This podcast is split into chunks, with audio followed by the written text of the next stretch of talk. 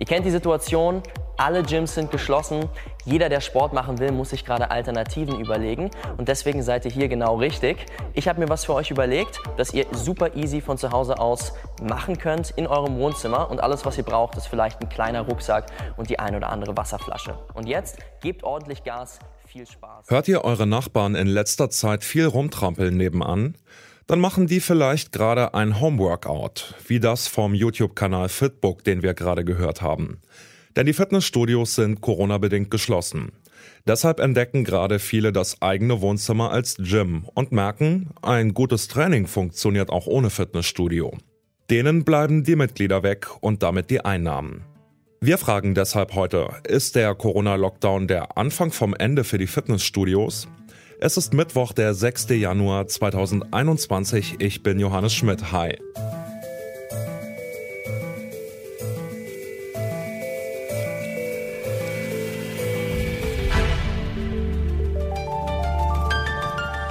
Zurück zum Thema. Ich gehe mal davon aus, Sie haben eine Küche zu Hause. Und da kochen sie und jetzt hat bestimmt vielleicht jemand im Lockdown auch sich die Küche ausgeweitet, vielleicht noch ein paar Sachen dazu gekauft. Ich denke aber schon, äh, wenn der Lockdown vorbei ist, wird jemand wieder ins Restaurant gehen. Das ist Henrik Gockel. Er betreibt elf Fitnessstudios in ganz Deutschland und er ist überzeugt, mit der Fitness ist es wie mit dem Essen. Nach dem Lockdown machen das Leute gerne wieder nicht zu Hause. Caroline Manker zum Beispiel. Die hat vorm Lockdown nämlich selbst gern im Fitnessstudio trainiert und hatte sogar selbst eins. Nach einem halben Jahr musste ich es ja schon das erste Mal zum ersten Lockdown schließen. Dann hatte ich es ja drei Monate oder vier Monate wieder geöffnet und jetzt ja zum zweiten Lockdown nochmal schließen und ich vermisse es definitiv, ja. Mittlerweile betreibt Caroline Manker ihr Studio Fit by Caro online. Seit der Corona-Pandemie boomen Online-Kurse und Fitness-Apps. Das merkt auch Caroline Manker. Bei ihr trainieren viele Menschen, die früher eher ins Studio gegangen sind. Und sie hat ein Fitnessangebot extra für Mütter. Denn gerade wer sonst viel um die Ohren hat, profitiert vom digitalen Training. Also man muss nicht ins Studio fahren, man muss nicht im Studio duschen oder auf ein Gerät warten. Also man macht nur den Fernseher an oder das Handy, Laptop, mit was man auch trainiert, macht das Programm an und dann trainiert man seine 20, 30 Minuten und ist dann fertig und ist schon zu Hause. Und ich glaube, dass das auch sehr, sehr viele Frauen oder auch Männer natürlich schätzen. Den Studios bleibt im Lockdown keine Wahl. Wenn sie ihren Mitgliedern was bieten möchten, dann müssen sie ihr Angebot digitalisieren. Sonst verlieren sie ihre Mitglieder und dann fallen auch die Beiträge weg. Klar ist, der Lockdown wird verlängert. Darauf haben sich die Ministerpräsidentinnen und Präsidenten gerade erst geeinigt. Die Fitnessstudios bleiben also bis auf weiteres geschlossen. Wir können kurzfristig an der Schließung nichts ändern.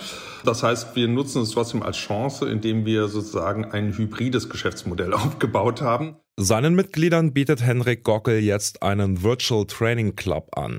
Sie können aber auch draußen trainieren, da werden sie eins zu eins von einem Personal Trainer betreut gleichzeitig Webinare rund um Thema Ernährung, Gesundheit, Trainingsformen, wie bleibe ich fit zu Hause. Also ein komplettes Menü an Maßnahmen, die wir auch wöchentlich an die Mitglieder kommunizieren. Henrik Gockel ist sich sicher, seine Kundinnen und Kunden sind loyal und werden nach dem Lockdown zurückkommen in die Studios. Kein Cristiano Ronaldo sonst irgendwie auf die Idee kommen und sagen, ich mache das jetzt mit der App. Ja, da ist ein gewisser Trend, auch vielleicht aus Kostengründen, aber denjenigen, denen das wirklich was wert ist, sind wir absolut überzeugt, dass die diese persönliche Betreuung, das persönliche Coaching nutzen die Frage ist aber, wie vielen Menschen ist es nach der Pandemie wirklich was wert, wieder Geld für ein Fitnessstudio auszugeben? Nach dem ersten Lockdown hat der Deutsche Industrieverband für Fitness und Gesundheit eine Umfrage gemacht. Danach will jede fünfte Person nach der Corona-Krise seltener ins Fitnessstudio gehen als vorher oder aber gar nicht mehr. Schlechte Aussichten für die Fitnessstudios und auch Caroline Manka glaubt, dass sich der Trend zum digitalen Training auch nach dem Lockdown fortsetzt und die Studios leerer werden. Also ich denke schon, dass es auf jeden Fall noch die Fitnesslandschaft geben wird.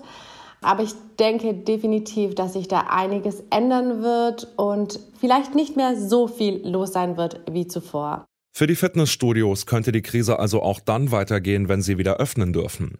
Henrik Gockel wünscht sich deswegen von der Politik, dass sie mehr tut für die Fitnessstudios. Die Corona-Hilfen der Bundesregierung sind immer noch nicht bei ihm angekommen, obwohl er sie schon im November beantragt hat. Er wünscht sich auch einen klaren Fahrplan. Ab welcher Inzidenz dürfen seine Studios wieder aufmachen? Im sogenannten Soft-Lockdown war für uns gleich ein harter Lockdown. Und ähm, ja, dann hat sich auch seit dem 16. Dezember und auch jetzt nichts geändert. Jetzt kämpfen wir darum, dass wir in einer Öffnung einfach früh dran sind. Birgit Schwarze ist Präsidentin des Arbeitgeberverbands Deutscher Fitness- und Gesundheitsanlagen. Ich habe sie gefragt, ob das Wohnzimmer-Workout auch nach Corona das Training im Fitnessstudio ablöst. Nein, das Training in einem qualifizierten Fitnessstudio in Deutschland ist durch nichts was man zu Hause machen kann, zu ersetzen. Das liegt zum einen daran, dass wir in unseren Anlagen bundesweit herausragend gutes Trainingsequipment haben. Will sagen, ausgesprochen super gute Krafttrainingsgeräte und auch Herz-Kreislauf-Trainingsgeräte. Diese sind durch einen Home-Trainer oder was immer man zu Hause sich hinstellen kann, in keiner Weise zu ersetzen.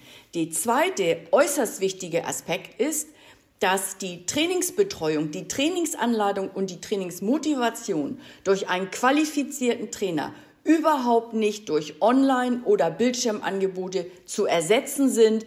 Wer jemals ein Personal Training gemacht hat und weiß, wie ein qualifizierter Trainer permanent schaut und kontrolliert und auch korrigiert, wird mir in dieser Beziehung immer recht geben. Naja gut, aber jetzt bieten ja viele Fitnessstudios auch Kurse im Livestream an, auch schon vor der Pandemie. Welchen Sinn macht denn das dann, wenn ich doch eigentlich vor Ort sein muss und jemand mir ganz genau zugucken muss, ob ich die Übungen richtig mache, dass ich auch nicht falsch belaste?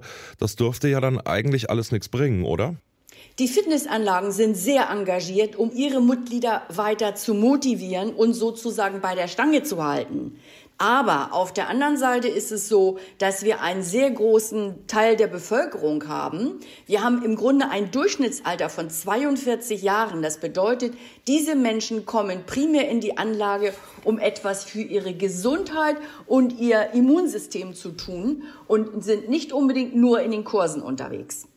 Wie sehen Sie denn den Trend langfristig? Also glauben Sie, dass es auch dann nach dem Lockdown, nach Corona langfristig in Richtung Online-Angebote geht oder erwarten Sie, dass die Leute wieder in die Studios zurückkommen?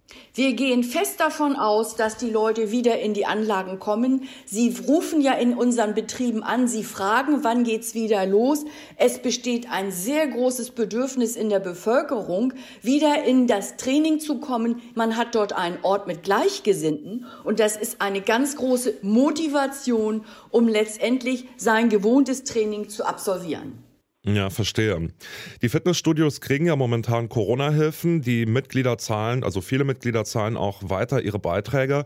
Wie ist denn die wirtschaftliche Situation? Reicht das für die Studiobetreiber, um aktuell zu überleben?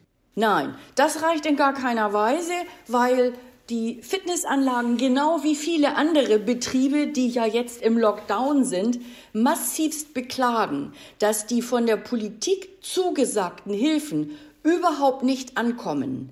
Erst ging es wochenlang überhaupt nicht, die Anträge zu stellen, dann konnten die Anträge endlich gestellt werden und jetzt soll das Geld Mitte Januar Februar fließen, aber das sind alles Gelder, die für das letzte Jahr schon im November zugesagt waren.